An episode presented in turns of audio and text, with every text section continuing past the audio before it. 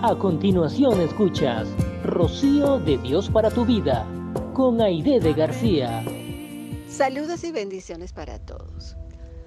Meditando en el diario vivir en la cotidianidad, me detenía a pensar cuántos de nosotros, incluyéndome, estamos realmente agradecidos por el amor y la inmensa misericordia de Dios.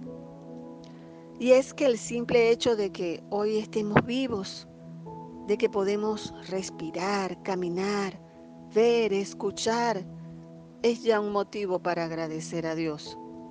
De que podemos vivir y seguir adelante. Cuando somos capaces de entender lo que significa la verdadera gratitud a nuestro Señor, es cuando sabemos que nada nos puede detener. Dice la Biblia en Filipenses capítulo 4 en sus versículos 6 y 7.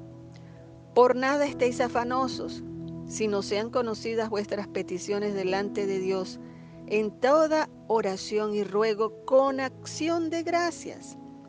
Y la paz de Dios, que sobrepasa todo entendimiento, guardará vuestros corazones y vuestros pensamientos en Cristo Jesús. Debemos ser agradecidos con Dios en todo y por todo lo que hoy nos da, incluso cuando parece que fuera muy poco. Y por supuesto, agradecidos por lo que también vendrá, porque esto es un acto de fe del que Dios se agrada.